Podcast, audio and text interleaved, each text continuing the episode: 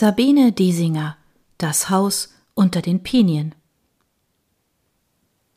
Prolog Ich vergrabe die Hände tief in den Taschen meiner Strickjacke und schleiche mich vorbei an den überbreiten Türen, die wie immer alle geschlossen sind, an denen ich aber unweigerlich vorbei muss.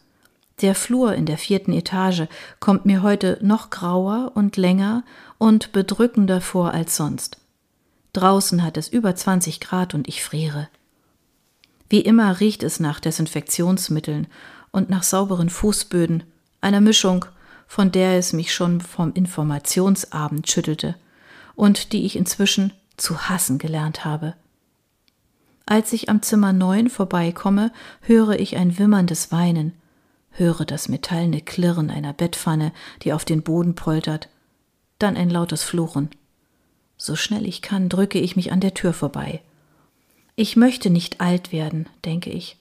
Und niemals, niemals möchte ich hier untergebracht werden, auch wenn das Haus Regenbogen wirklich malerisch liegt und das Personal sehr bemüht ist. Ich kann mich einfach nicht daran gewöhnen, auch nicht an diese verdichtete, beinahe greifbare Bedrücktheit, die ich schon spüre, wenn ich mit schnellen Schritten die lichtdurchflutete Eingangshalle durchquere. Sie ist, wie mir scheint, bereits in die Wände eingemauert und damit unausweichlich im Gebäude eingeschlossen. Dein Zimmer ist am Ende des Ganges. Ich kann es schon sehen, es trennen uns nur noch wenige Meter, und ich spüre, wie es in meiner Kehle enger wird, wie meine Aufregung mit jedem Schritt wächst. Ich möchte davonlaufen, möchte zurück, und gleichzeitig ist mir klar, dass es kein Zurück gibt. Ich muss zu innerem Frieden finden. Hallo, Frau Jahn? ruft es hinter mir und ich zucke zusammen. Es ist Schwester Ilona, die junge Pflegerin mit den rötlich getönten Haaren und der Himmelfahrtsnase, die aus einem der Zimmer kommt. Ich habe Sie lange nicht gesehen. Wie geht's Ihnen? Gut sehen Sie aus. Ist alles in Ordnung? Nein, nichts ist in Ordnung. Meine berechenbare Welt, eine scheinbar dicke, tragende Eisdecke, auf der ich bis jetzt ohne größere Stürze durchs Leben geschlittert bin, ist auseinandergebrochen. Mir bleibt gerade noch eine winzige Scholle im eiskalten Meer, die wogt und wankt von den Ereignissen und Gefühlen und von der ich jeden Moment in das bitterkalte, dunkle Wasser zu stürzen drohe. Nein, gar nichts mehr ist in Ordnung. Aber hier im Flur ist nicht der richtige Ort, um darüber zu sprechen. Es ist auch nicht der richtige Zeitpunkt, und Schwester Ilona, dieses unbekümmerte Energiebündel von höchstens 25 Jahren, ist auch nicht die richtige Person dafür. Also erwidere ich nur Alles bestens. Sie sehen auch ausgesprochen gut aus, Frau Jahn. Erholt? Ich war in Südfrankreich, sage ich lahm. Oh, wie wunderbar. Daher Ihre gesunde Farbe. Beneidenswert. Ist es nicht erschreckend, wie einfach sich Phrasen abspulen lassen, auch wenn das Leben hoffnungslos aus dem Lot geraten ist? Ich huste trocken hinter meiner vorgehaltenen Hand. Wie geht es ihr denn? Nur einen winzigen Augenblick verdüstert sich das unbekümmerte Gesicht der jungen Frau. Sie hat seit etwa einer Woche unruhig geschlafen, hat viel im Schlaf geweint, wir mussten ihr Beruhigungsmittel spritzen. Tagsüber ist es unverändert.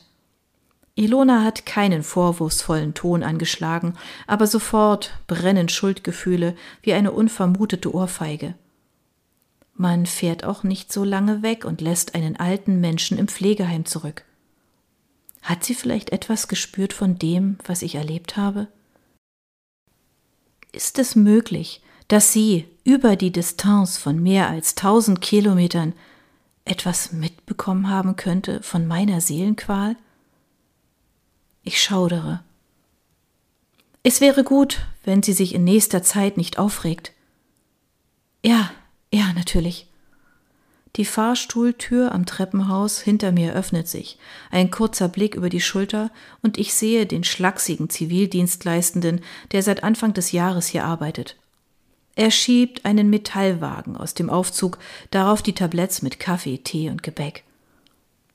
Wenn sie wach ist, sage ich und deute auf die Nachmittagsmahlzeit, werde ich sie füttern. Schön, meint Schwester Ilona und legt damit die Hand auf die Klinke zum nächsten Zimmer. Sie wird sich bestimmt freuen.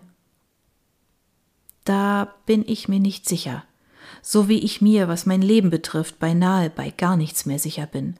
Aber ich möchte Ilona jetzt nicht widersprechen.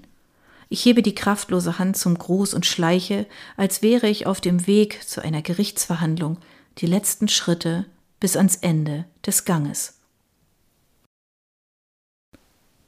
Als ich ins Zimmer trete, hast du die Augen geschlossen. Auf leisen Sohlen nähere ich mich. Ich wage kaum zu atmen und stelle erleichtert fest, dass du tatsächlich schläfst. Auch deine Bettnachbarin, die fast 90-jährige Frau Kohlding, die seit Ostern in deinem Zimmer untergebracht ist und die nur selten Besuch bekommt, schläft. Nun kann ich mich ein wenig sammeln und gegen meine nervöse Angst ankämpfen. Fast geräuschlos ziehe ich mir den Stuhl vom Waschbecken ans Bett und setze mich zu dir. Wie friedlich du da liegst. Gleichmäßig geht dein Atem, die Decke hebt und senkt sich langsam.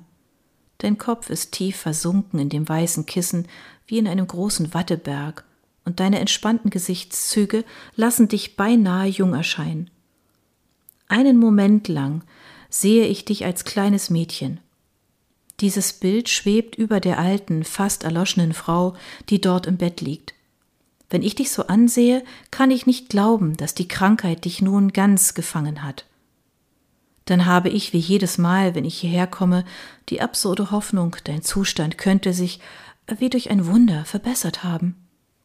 Doch solche Wunder sind in den letzten Monaten nicht mehr geschehen. Vielmehr habe ich zusehen müssen, wie du langsam zerfielst, wie du schlaffer und faltiger wurdest, dein Körper alt und mager, die schlohweißen Haare immer dünner, die Haut durchscheinend wie Pergamentpapier, durch das sich ein Geflecht eisblauer Adern zieht. Ich habe zusehen müssen, wie du langsam wortkarg wurdest und verwirrt, selbst in den Zeiten zwischen zwei Krankheitsschüben, bis du ganz aufgehört hast zu sprechen. Seitdem bist du gefangen in deiner eigenen wortlosen Welt, aus der heraus sich ab und zu eine unbeholfene Geste schleicht oder ein unwillkürliches Muskelzucken, das ich nicht zu deuten weiß. Ich beuge mich zu dir hinab. Der Duft der Seife, mit der sie dich jeden Morgen waschen, steigt mir in die Nase ein anklagender Geruch, aromatisch und scharf wie matschige Früchte.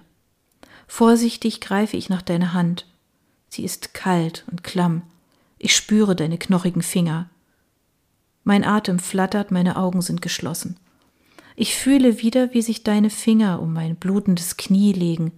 Heiß ist es im Treppenhaus trotz der kurzen Lederhose, und die Riemen meiner Rollschuhe schneiden mir in die Knöchel. Es ist nicht so schlimm. Aber es tut so weh. Stell dich nicht so an.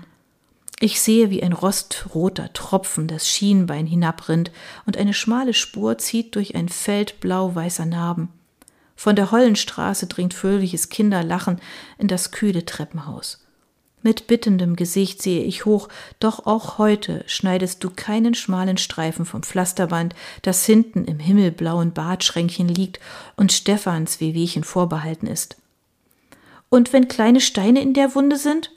Da ist nichts, geh spielen!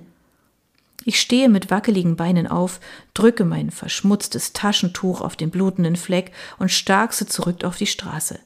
Mein Knie brennt von der Wunde und von der Berührung deiner Finger. Mir ist zum Weinen zumute, aber ich unterdrücke mühsam die Tränen. Noch kann ich das alles nicht verstehen, noch werden Jahrzehnte vergehen bis zu dem Urlaub in Frankreich.